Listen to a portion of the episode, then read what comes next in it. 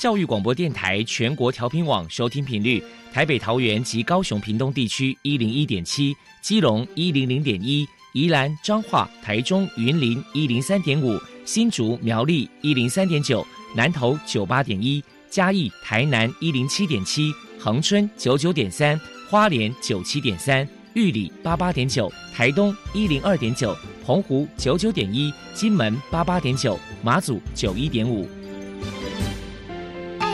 爱是包容，爱是牺牲，爱是分享，爱是服务。因为爱，特殊教育充满了无限的可能。用爱关怀身心障碍同学的未来，用心倾听资赋优异子女的心声。欢迎老师、家长、同学们，大家一起加入特别的爱这个大家庭。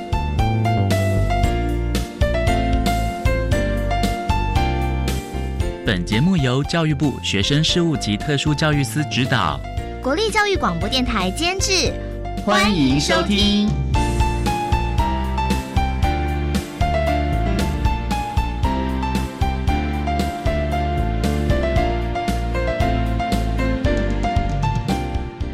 为爱，我们在空中相聚。欢迎您再度收听特别的爱，我是小莹。这个节目在每个星期六和星期天的十六点零五分到十七点播出。在今天节目中，将为你安排三个部分。首先，在“爱的小百科”单元里头，波波将为你安排大树抱抱单元，为您邀请彰化县自闭症肯纳家长协会的总干事李立秋李总干事，为大家分享自闭儿家长的教养经验。需要提供家长、老师可以做参考了。另外，今天的主题专访为你安排的是《爱的随身听》，为你邀请获得一百零八年度教育部优良特殊教育人员荣耀的台北市立大学附设实验国民小学资源班的郑金飞老师，为大家说明他不是不关心谈国小教育阶段自闭症学生教学辅导的策略以及注意的事项，希望提供家长、老师可以做参考了。节目最后为你安排的是“爱的加油站”，为你邀请国立台湾大学资源教室的辅导老师陈威宇陈老师为大家加油打气喽。好，那么开始为您进行今天特别的爱第一部分，由波波为大家安排大树抱抱单元。大树抱抱，特殊儿的父母辛苦喽！我们将邀请家长分享教养的技巧、情绪舒压。夫妻沟通、家庭相处，甚至面对异样眼光的调试之道。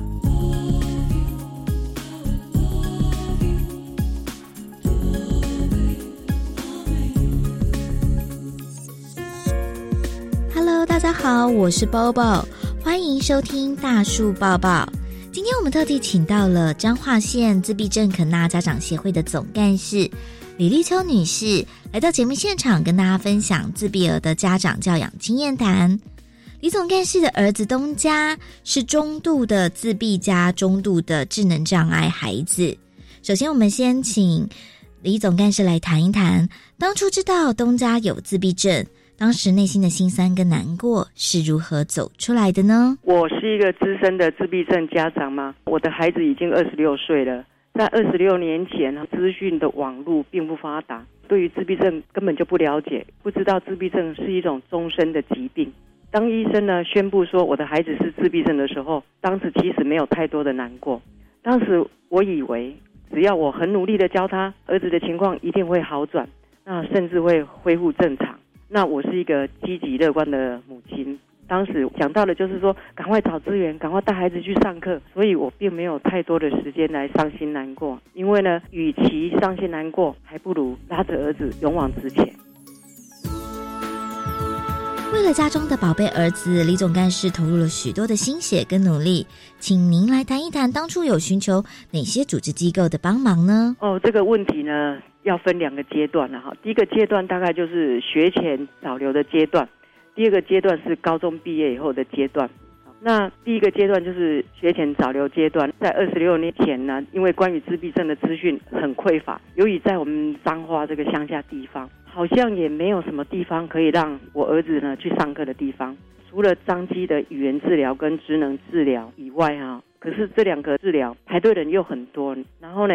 我们当然有就赶快去排队啦。可是因为那时候孩子有严重的情绪障碍，孩子上课的时候都不配合，总是一直哭闹。上了没多久，这个课就被停掉了。后来透过同事的介绍，找到了台中玛利亚机构的早疗中心。那儿子呢，就在玛利亚度过了他的幼稚园小班的生活。因为我跟先生呢是高职的老师，感谢呢学校很配合我们的需求，让我们能够每天往返这样台中彰化接送孩子上下学。那在玛利亚上了一年以后，毕竟这个路程有一点远，我们就把儿子转到彰化特殊学校的学前班，在那里，儿子呢在那边学前班上了两年，在彰化特殊学校，儿子遇到了。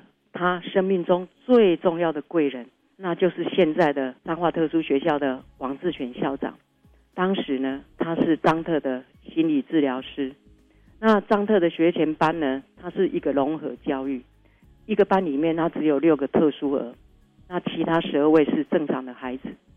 那当时的志全老师呢，他了解到早疗教育的重要，那他就发动学校的老师来认辅这些特殊儿。教我们这些家长如何来教养这些特殊儿，那很幸运的哦。我儿子的任辅老师就是自选校长，然后他呢，每天呢，在我儿子就读张特学前班的这两年当中，他每天就会抽出一些时间到儿子的班上帮我儿子上课。每周校长也会利用一个晚上到我家来教我如何教养我儿子。那校长呢，通常跟我一起拟定计划。由我来执行，那执行完了以后，我们再一起讨论。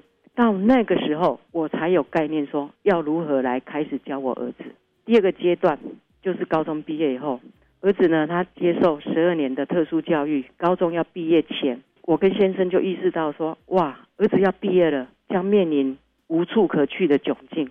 于是呢，我跟先生就决定要提早退休，我们呢五十岁就退休，开始着手创立。彰化肯纳秀水作业所，那经过半年筚路蓝缕的这个奋斗期，彰化肯纳秀水作业所终于在一零一年年底开幕了。而我儿子呢，是一零二年六月要毕业，所以呢，儿子毕业以后得以呢无缝接轨，进入我们彰化肯纳的秀水作业所。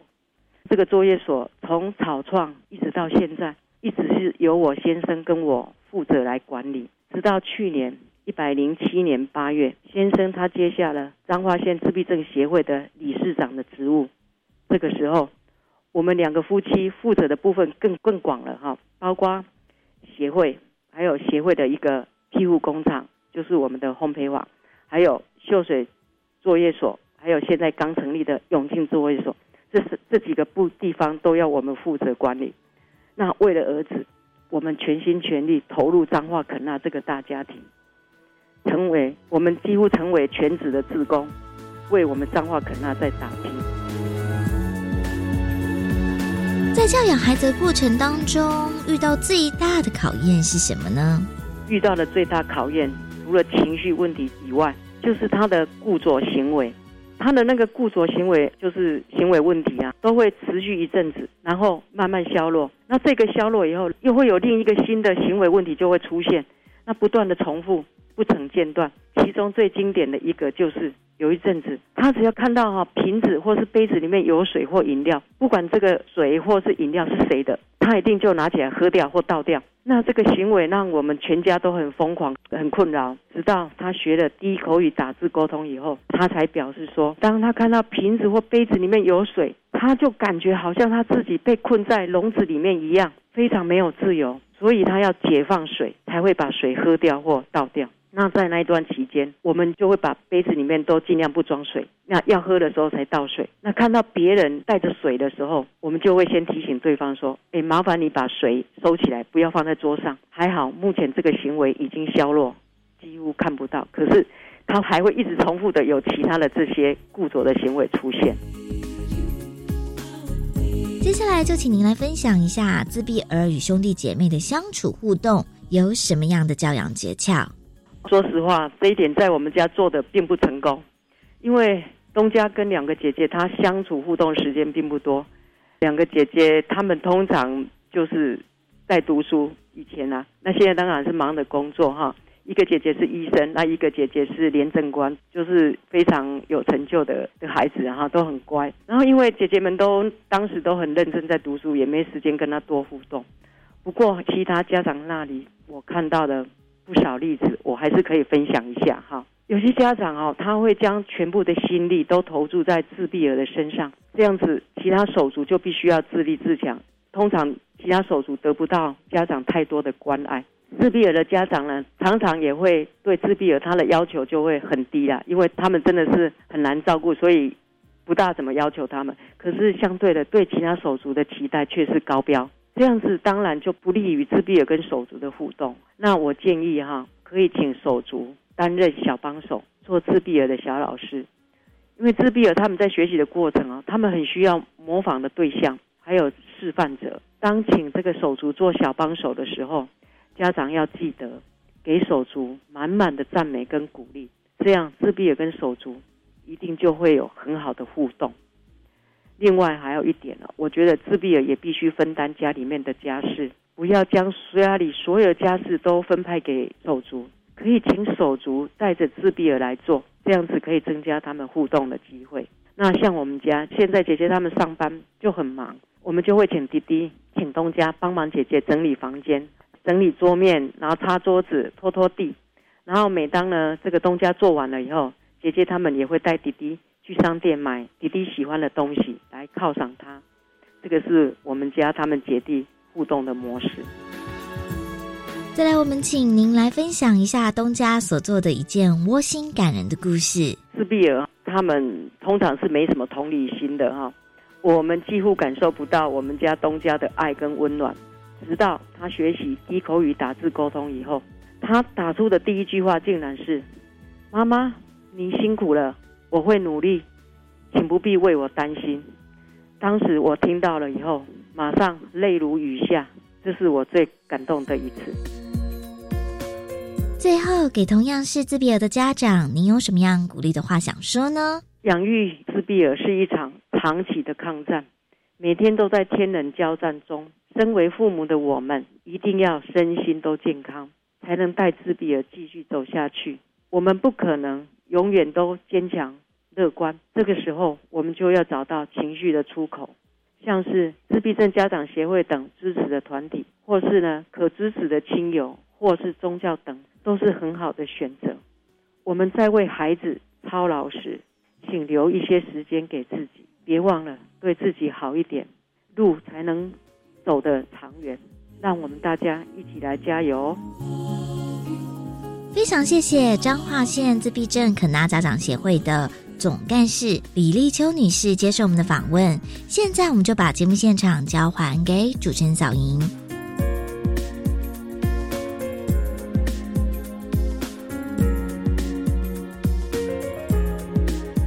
谢谢彰化县自闭症肯纳家长协会的李立秋总干事以及波波为大家分享了自闭儿家长的教养经验，希望提供大家可以做参考了。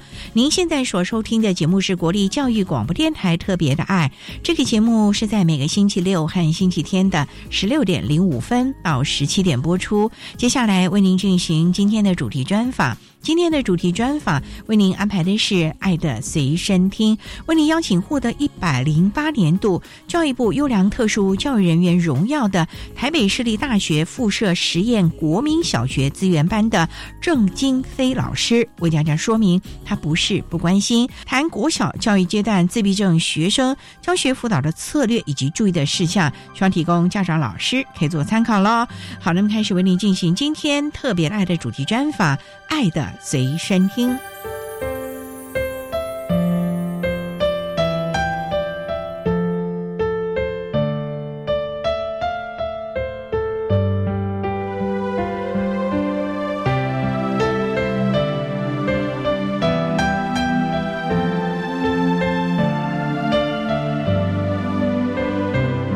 爱的随身听。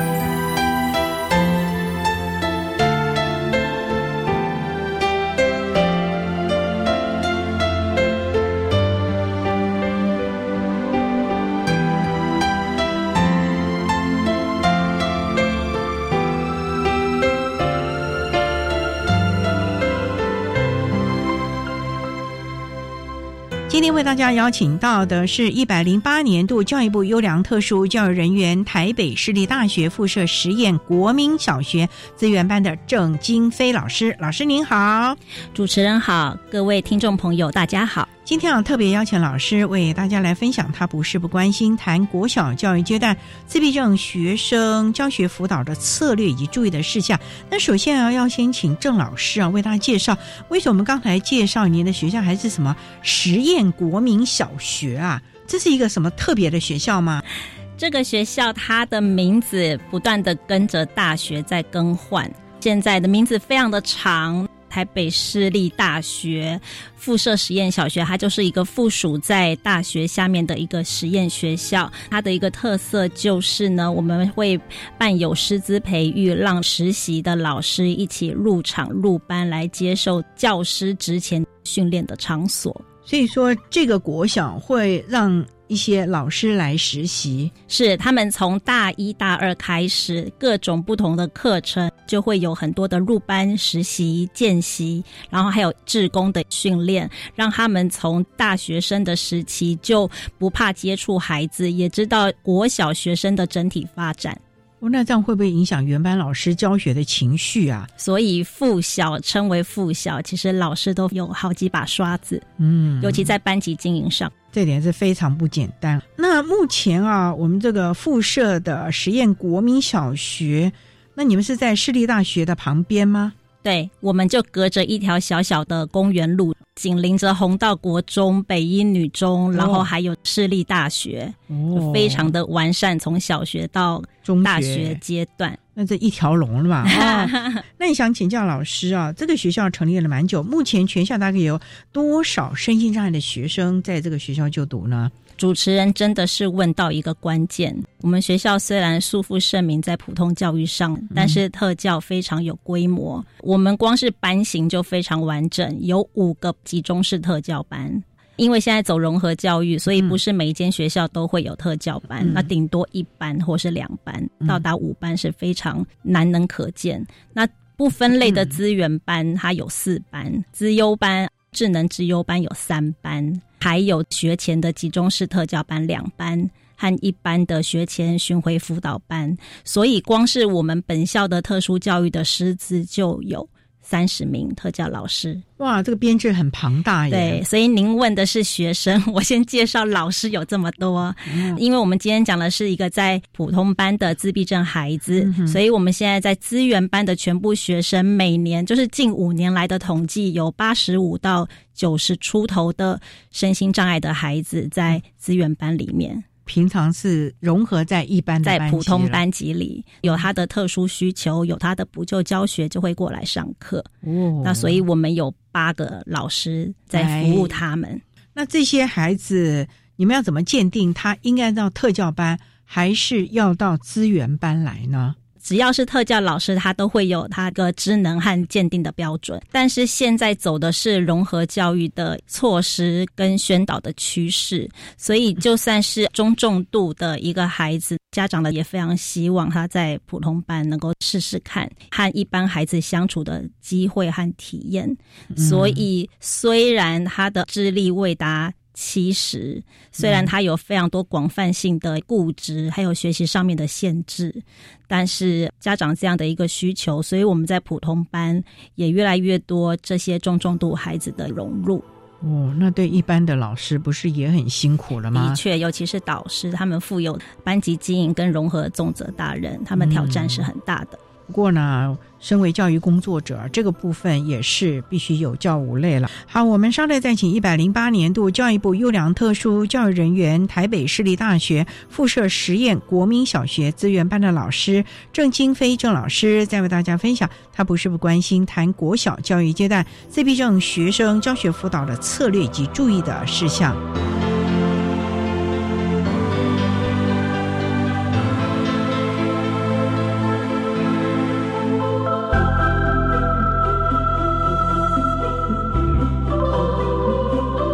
电台欢迎收听《特别的爱》。在今天节目中，为您邀请一百零八年度教育部优良特殊教育人员、台北市立大学附设实验国民小学资源班的老师郑金飞郑老师，为大家分享他不是不关心谈国小教育阶段 CB 证学生教学辅导的策略以及注意的事项。那刚才郑老师为他简单的介绍了台北市立大学附设实验国民小学的相关资讯啊。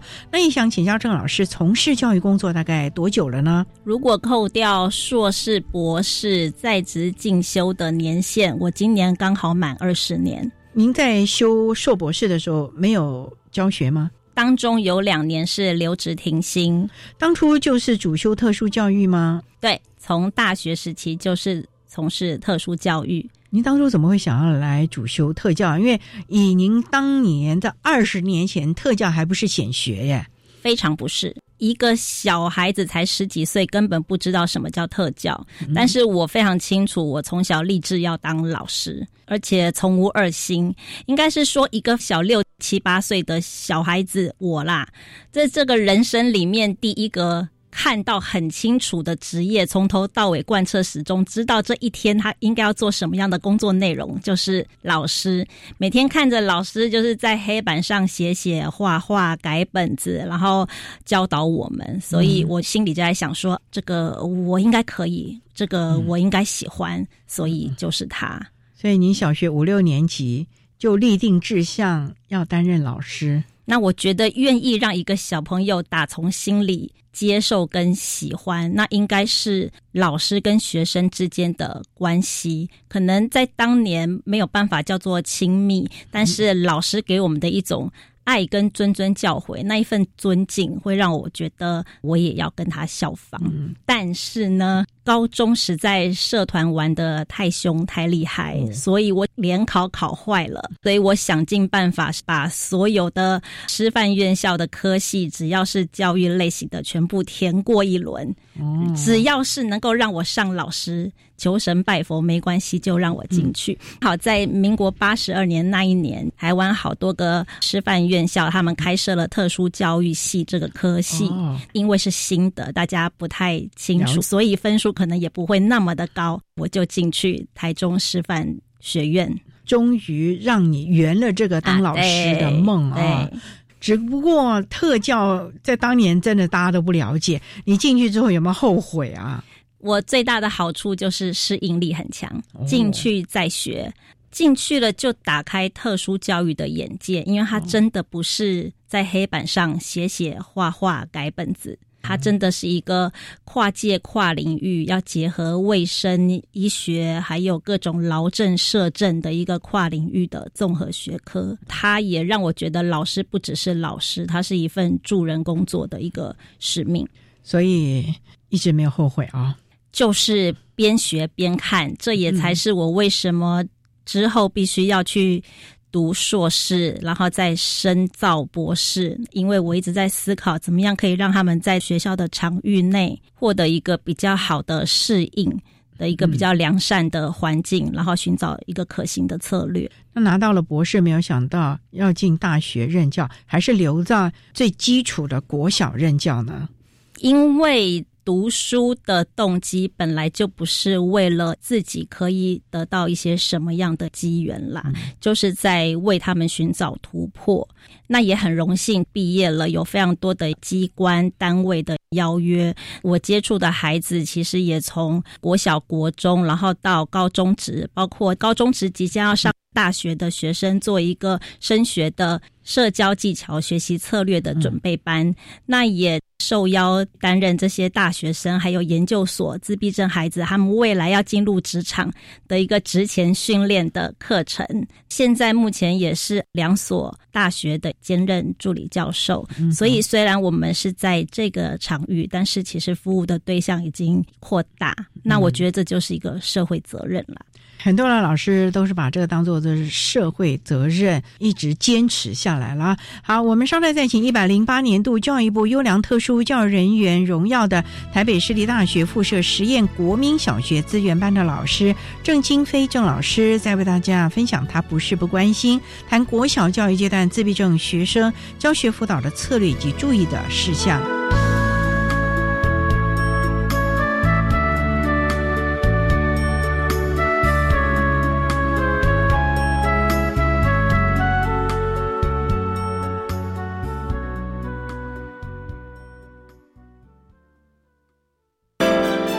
各位听众朋友，大家好，我是教育行动家主持人张慧欣。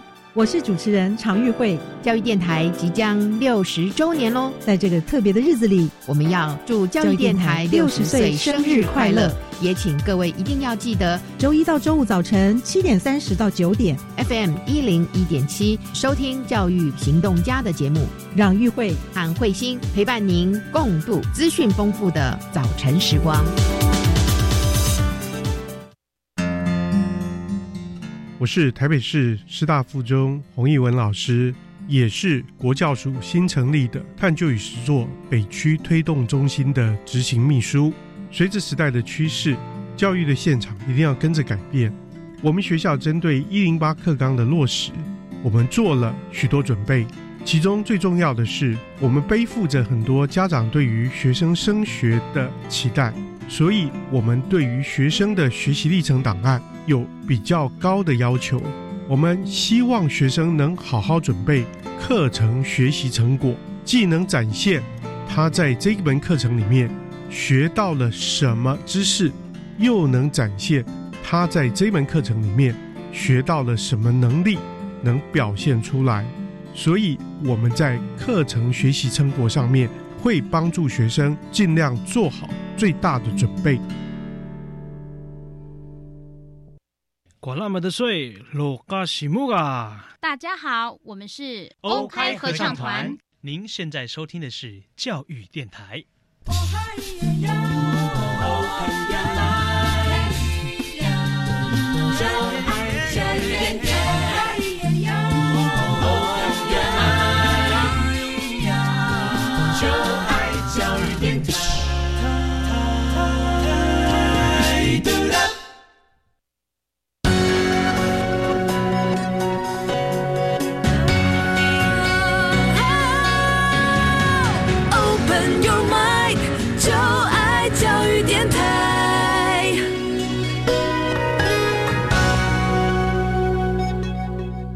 央电台欢迎收听《特别的爱》这个节目，是在每个星期六和星期天的十六点零五分到十七点播出。在今天节目中，为您邀请一百零八年度教育部优良特殊教育人员、台北市立大学附设实验国民小学资源班的郑金飞老师，为大家分享他不是不关心谈国小教育阶段自闭症学生教学辅导的策略以及注意的事项。刚才在节目的第一部分，郑老师为大家简单的介绍了台北市立大学。附设实验国民小学相关的资讯，以及老师个人从事教学的相关经验啊。那想请教老师，今天主要谈的是自闭症的孩子。像在自闭症国小，我们就知道这几年有所谓的国小入学准备班啊。那我们也知道，自闭症孩子其实固着行为或者是适应的能力啊是比较弱一点。老师有没有现在的个案可以跟大家讲？例如说，他小一，那你们是不是要真的要为他们开这么一个班吗？应该是说，在各县市都会广推这个准备班，所以我刚刚也介绍了。现在到了高中职要升大学，所以这个准备班也一直如火如荼的在进行。在国小阶段，应该是说我们在都会型台北市，尤其双北的家长，其实社经地位很高，那他们对于。早疗这件事情早就已经如火如荼在进行。如果是一般的孩子，他们也都会在很早的时候上很多的才艺课。尤其我们自闭症的孩子，家长可能两三岁就已经在上各种各种的治疗课程。所以我在想，我们身为一个国小的老师，我们应该要提供的是一个完善的、减压的。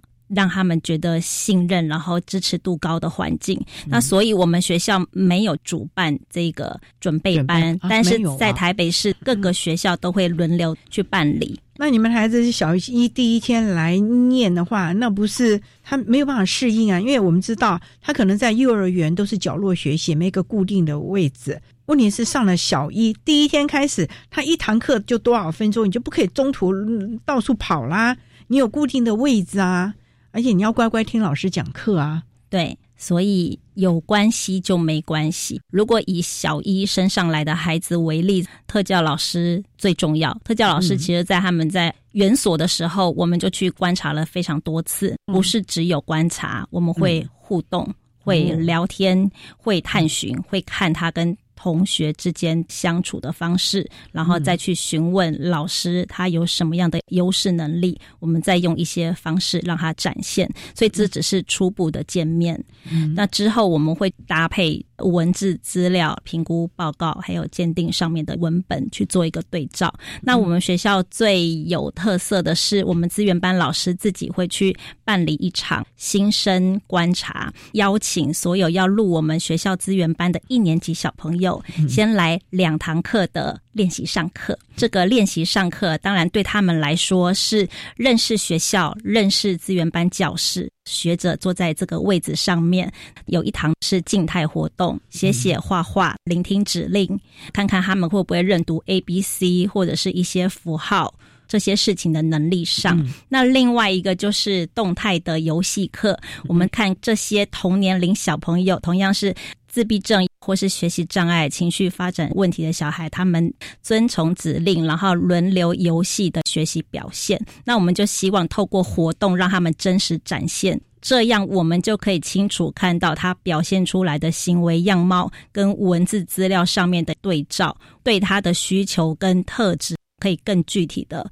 理解，同时呢，家长就会在辅导室聆听一场我们学校的办学理念，嗯，跟运作的方式。所以对小朋友而言，他们其实是认识了所有资源班的老师，所有的都要认识。对，我们也会搭配这个 A 老师要配这个假学生，然后我们会去做一个清楚的观察，然后撰写一份完整的报告，对他的状态做一个清楚的分析。到时候为他编排的课程分的组，甚至帮他。编的班以及帮他找到适配的导师，都会有一个清楚的依据。对小朋友来说，他也都已经很认识了我们，他也熟悉了资源班，所以他到一年级开学的那一天，其实对我们不会有那么全然的陌生感。大概是多久之前呢？两个礼拜还是一个月前？你们就要做这两堂课了？我们在每年的六月中就要做这个事了。对。可是这中间他会忘记你啊，所以他在暑假的时候，我们鼓励妈妈、爸爸带着小朋友，经常的到学校晃一晃。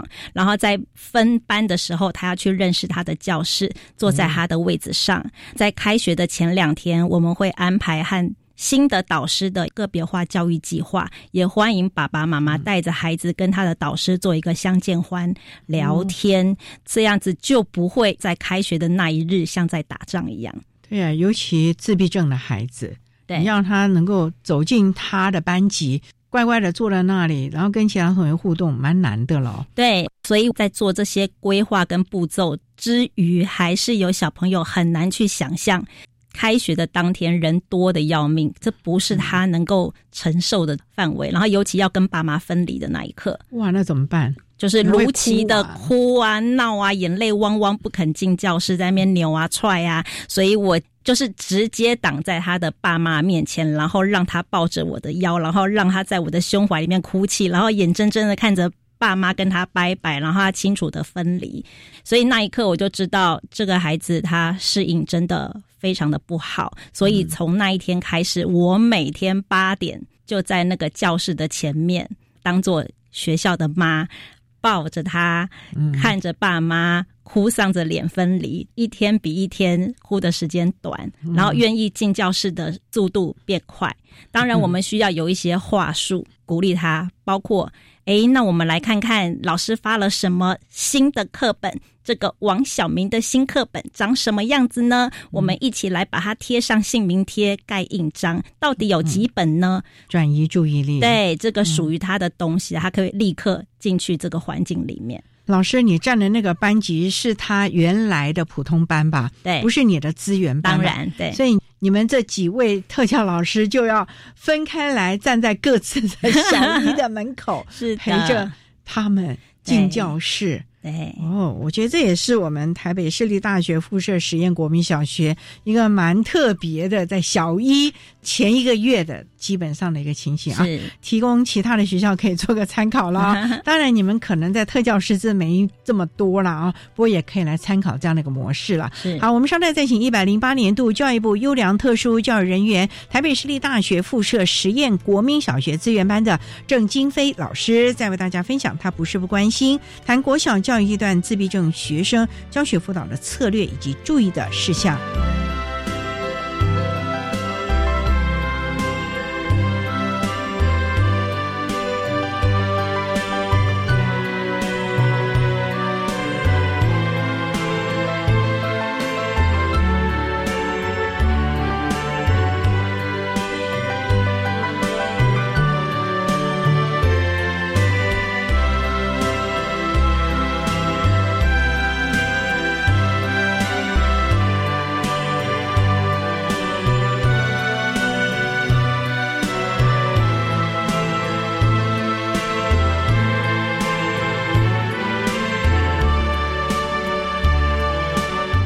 台欢迎收听《特别的爱》。在今天节目中，为您邀请一百零八年度教育部优良特殊教育人员、台北市立大学附设实验国民小学资源班的郑金飞老师，为大家分享。他不是不宽心，谈国小教育阶段自闭症学生教学辅导的策略以及注意的事项。那刚才啊，老师为大家分享了在小一一开始的第一周，当然在六月份的时候啊，先让孩子们到学校。来适应一下，可是最重要了。老师刚才提到了，开学第一天就站在这个孩子班级的门口，让他跟爸爸妈妈说再见，然后你们要带着他，让他一天一天的，慢慢的减少这种所谓的分离焦虑，让他能够。更快的进入教室是，那那这样子哭哭喊喊的，会不会影响其他孩子？还是说，其实小一的那一个礼拜，大概就是全班哭在那一起啊？像这样的孩子比例其实不多，表示他非常容易紧张，非常容易手足无措，那他就会有显著的情绪行为问题。通常我们现在统计有这样情绪行为问题，然后要写行为介入方案的孩子，在资源班里面的比例大概五分之一啦。五个里面需要有一个这样费心的，那所以我们真的也不能只有搂搂抱抱这件事情，我们还需要有很多。方法方法策略，嗯对，包括环境的控制，跟老师之间要有更好的亲密度。希望除了跟我的一个好关系，也可以复制在更多老师跟他互动的氛围上面。那这部分你们要怎么做？老师有没有什么个案？例如有的孩子，他可能就对灯光，他有对声音就非常敏感呐，甚至他有人同学。不小心碰到他，他也不行啊，因为他可能就有这种碰触的敏感度啊。刚刚这一个孩子，因为我们在六月的时候就一直密集接触到了开学。所以呢，慢慢的发现下课的时候，他就会出现在我的办公室，他会找老师聊天。所以老师是他在学校第一个好朋友。小一的时候啊，对哟，那表示他对你的关系是比较亲的，也比较信任你喽。对，自闭症的核心症状叫做社会沟通跟互动上面的困难，这是他的症状之一嘛。所以他可能会用一些行为表现，会突然冒出来站在你面前，但是不说一句话，也笑得非常的尴尬，然后扭扭捏捏在那里。可是他总是到了下课就会出现。哦，那你这时候怎么办呢？那这个时候旁边的同事们啊，因为我们八个老师嘛。就会在那边宣告说：“哎呀，静飞老师，你的好朋友来了。”所以他也习惯慢慢听到这些老师的声音，然后眼睛也会转过去看是谁在叫我啊。我也鼓励他跟每一个老师先从嗨跟挥挥手。开始就达到了打招呼的动作。你们这八位老师都挺有默契的，会互相支援了。对，又可能其他的老师你也会说：“哎，你的好朋友来啦。”是，哦哟，是，所以你们的默契都蛮。对，下一次如果我不在的时候，某个老师就会问说：“你是来找谁呀？”然后逼着他非得。互动非得回应，尽管只是一两个字，尽管只是用手去指我的那个位置，他也跟别人搭上了桥梁，所以他也很快的八个老师变成他的好朋友，然后再下一次，他就带着他不小心认识的一个班上。同学一起带过来，会有这样子啊？他就成为了来，我告诉你，这是我知道的地方。一年级的小朋友都很好奇，而 且这地方看起来很好玩呢，比我们班好玩。对，那一来呢，只要来的人，大家都发个饼干糖果回去。哇，下一次是不是就更多人了？所以我的下课比上课还要忙碌，要发糖果，跟他们聊天，跟他们讲话。但是只要这些措施可以在一年级的小朋友觉得这是一个。减压、一个开心、一个期待的环境。那他以后在学校遇到问题，第一个想到的就是资源班，就是郑老师，就是这里。这样子也蛮好的，让那起码有一个情绪的抒发口，也让爸爸妈妈比较放心了啊。那爸爸妈妈会不会打电话说：“郑老师，我的孩子今天有没有来呀？”他们一定都很担心啊，搞不好还躲在门后偷看。你要说赶快走，赶快走，他可能可能躲在那个教室后面啊，或者怎么样的。对，所以孩子的任何丁点的进步，我们会三不五时的跟家长做一些疏通。那常常。爸妈非常的紧张跟担忧，是老师总是无事不登三宝殿，一谈起话来，一主动讲，那一定是又发生了什么所以的事情。爸妈每次接到电话，心脏都砰砰跳，然后要深呼吸。所以我们就想要打破这样不好的循环，就是只要有任何大事、中事、小事、好事，我们都会主动联系。当然，我们这样做非常的辛苦，可是我希望。因为一个孩子他需要周遭大人生态环境的支持，所以所有相关重要的大人好跟稳定跟有很好的鼓励，那其实这个孩子只会越来越有信心。所以重点就在于是你们也要让家长们放心，嗯，而且希望在最短的时间内做好亲师沟通，因为孩子除了在学校，家里也很重要啊，他也必须把那学校的状况慢慢的跟家长说吧，是。但是我们的孩子常常好事、中事、坏事都不太说，怎么办？家长就只好透过电话或者什么来跟你们联络了，了解了。对，所以你们常常会要跟家长沟通。可是这孩子毕竟是在他原班呐，你们这样会不会觉得抢了他原班导师的工作啊？特教老师。最大的、最棒的，我们的训练跟普通老师不一样的是，我们非常能够体会他人，我们能够站在他人的立场去思考他们的需求，所以我们需要的是弹性跟角色不断的转换。我们绝对能够理解父母生下一个这样子辛苦需求的孩子，所以他。背负的一个压力跟责任是非常的大的，主动跟导师去询问联系，他们一定有非常大的恐惧跟担忧，所以我都跟爸妈说，我就是在学校的桥梁。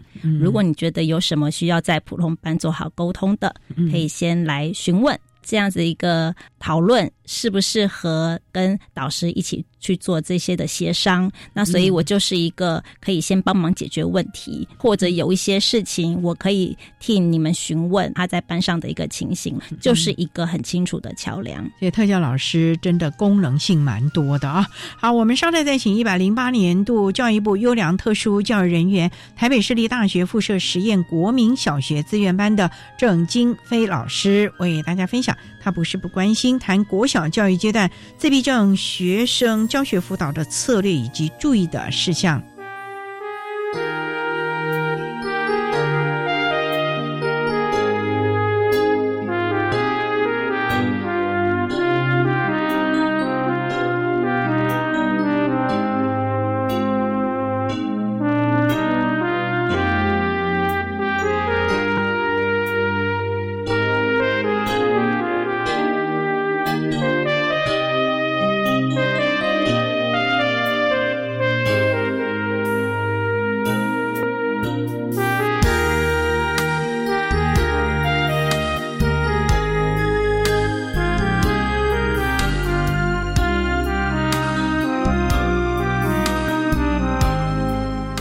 电台欢迎收听《特别的爱》。在今天节目中，为你邀请一百零八年度教育部优良特殊教育人员、台北市立大学附设实验国民小学资源班的郑金飞老师，为大家分享。他不是不关心谈国小教育阶段自闭症学生教学辅导的策略以及注意的事项。那刚才老师也提到了，自闭症的孩子可能人际的关系，或者是我们所谓的固着的行为，还有环境的适应，对他们来说。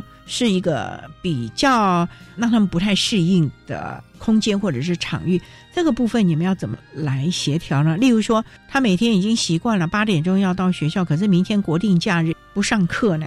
该怎么办呢？或者是他在班上跟同学互动，因为我们知道现在连小学很多都是要分组讨论。那对自闭症的孩子，那不是也是一件很麻烦的事情吗？然后在班上，他可能也会蛮害羞跟同学互动。那下课他不能老往你的那个办公室跑啊。他还是要跟班上同班的同学有一些互动，那也不能老把他们拎到你的办公室来、嗯吃糖果啊、吃饼干吧？是没错。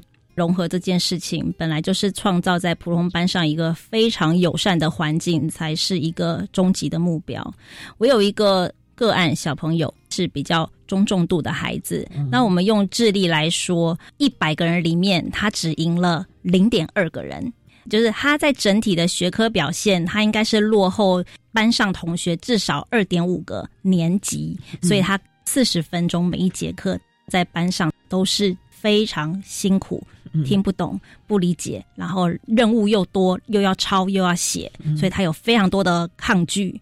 只要第一题听写来不及跟上，他就哇哇哭，然后大声叫“我不要写”，然后吵得全班都没有办法进行。那最后只好带离教室。那这件事情每两天就会发作一次。那怎么办？原班导师还有进度要赶呐、对，再来呢，刚刚主持人也说到，他们会有一些固着，例如连续假日，为了要连续，所以某一个星期六他就要补班补课。天哪，这个不得了！因为自闭症它的特质叫做固执而坚定，他已经认定了。星期一到星期五是我的上课日，礼拜六日是我的放假日。这个怎么可以打破？这个规则怎么可以是跟他脑袋里面想象的不一样？那怎么办呢？就算我们已经提前预告，两个月前预告，不断的预告，只会加深他的忧郁、焦虑，每天睡不好觉。反复的起来碎碎念，他真的不是在挑衅所有的老师，然后挑战权威，而是在他的世界跟特质里面是出现了冲突。那也包括好玩的事情，校外教学也好，或者是我们体育课要去游泳池，这个不够玩，然后非得上游览车，然后游泳池结束关门，他也没有办法接受，因为他又被时间给框住的一个限制，所以他想要的事情他达不到。到他痛苦的事情想逃避，他就用力的大哭大叫去做一些表达，是因为他也不善于言辞的表达咯。对，以及那个焦虑、忧郁已经大到他怎么说了？对。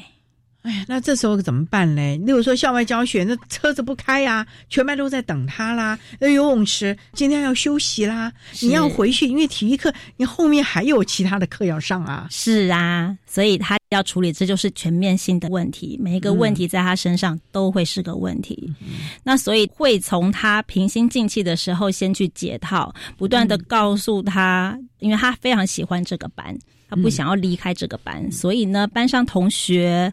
就重新规范这个一般性的要求，全班同学做的事情，嗯、那么我们就遵守，这叫做一般化。嗯、另外一个对自闭症孩子，就是从他能够接上线的话题去引导这个例子，包括这个小朋友他喜欢高铁，喜欢火车，所以我们会告诉他，每天的任务就是。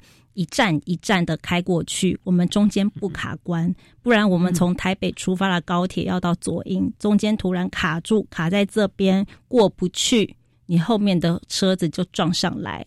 嗯、听得懂吗？我们就用一个实体说明一站一站，反而这件事情的举例对他来说是具体而且可以想象的，因为他非常喜欢列车。一站一站的通过。你真的要拿个那个高铁的模型在那边跟他讲吗？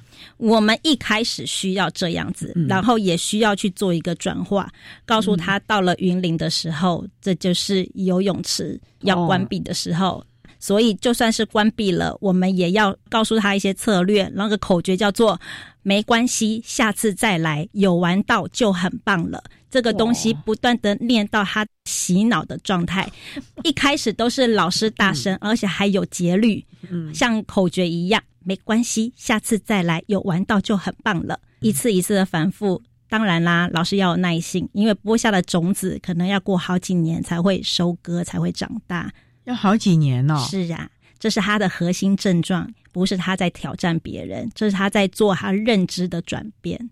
所以，老师每个教育阶段。有的时候你可以马上看到它的效果，可是有的可能要他到下一个教育阶段，突然之间开始蹦出土壤了。对，所以当特教老师有的时候很辛苦，你们的成就感要等到好多年，孩子回来或者家长再告诉你们啊，我当年做的没错，可是你们仍然坚持下去。主持人真的好棒，然后也令我好感动，嗯。所以这也是我们想要透过节目呼吁的。嗯。我们前线的人员虽然没有看到，来不及有机会看到孩子的转变跟进步，嗯。但是几年之后，对。看到了孩子，看到了家长，告诉你他的成长，他的蜕变，对那你就觉得说啊，一切都值得了。对、嗯，哪怕我们当年那么的辛苦，然后又让你们又充满了动力，对现在你手上的孩子，我一定要让他像那个哥哥或姐姐一样，有一天回来是非常棒的了。是的，是的。嗯老师，你曾经教过的孩子现在有多大啊？大学毕业了吧？我第一年教的孩子是民国八十六年，哇，到现在应该三十岁有了。那现在适应的还好吧？那一般是集中式特教班，然后里面有一个糖宝宝，非常的厉害。他现在会用 Line 随时传一些讯息给我，他会用 FB，他会传好听的歌给我听，他会告诉我他明天有什么样的活动，跟爸爸去日本玩。所以他会运用很多的讯息软体，然后在这个文字上面的言谈也有礼貌。他使用的智慧其实跟我们一般人也差不多。看到这样的一个进步，就会让我们觉得，嗯，这就是成就。值得了啊！对，二十年前的孩子还会跟他小学的老师联络，三不五时的跟老师报告他的近况。我觉得当老师有这样的孩子，你也觉得值得了。哪怕这中间的过程，可能当时看不到成果，也可能当时好伤心哦，好无助哦。可是看到了十年、二十年后，你觉得一切都值得了。是的，是的。哎，我想这也是我们从事教学工作的老师们最高兴的一件事情了。我们今天郑金飞老师啊，就为大家分享了二十年来在教学现场他的付出以及他的收获。我们也真的很期望。我们的家长一起来配合了。那今天我们也非常的谢谢一百零八年度教育部优良特殊教育人员、台北市立大学附设实验国民小学资源班的郑金飞老师为大家分享。他不是不关心，谈国小教育阶段自闭症学生教学辅导的策略以及注意的事项。非常谢谢郑老师的分享，谢谢您，谢谢主持人。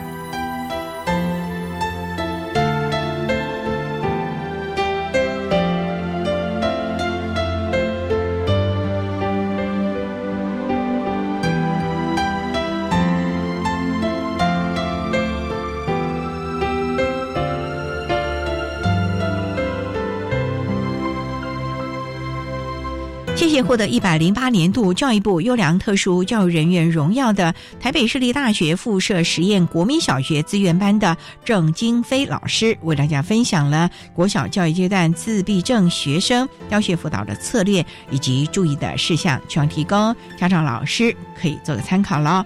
您现在所收听的节目是国立教育广播电台特别的爱节目，最后为你安排的是爱的加油站，为您邀请国立台湾大学资源教室的辅导老师。陈威宇陈老师为大家加油打气喽！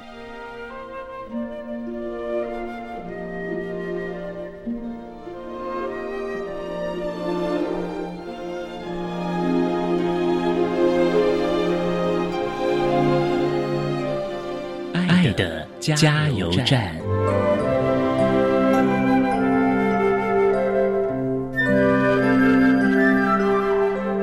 各位听众，大家好，我是国立台湾大学资源教室的辅导老师陈威宇。针对高等教育阶段自闭症学生学习及辅导支持服务，我有以下建议：透过换位思考，站在自闭症学生的位置去看见他们的经验，你会发现了解他们并不难。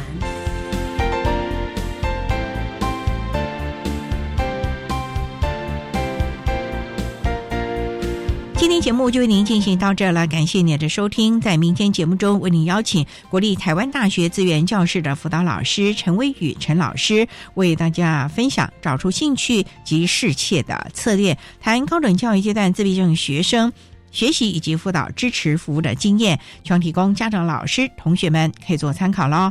感谢您的收听，也欢迎您明天十六点零五分再度收听特别的爱。我们明天见了，拜拜。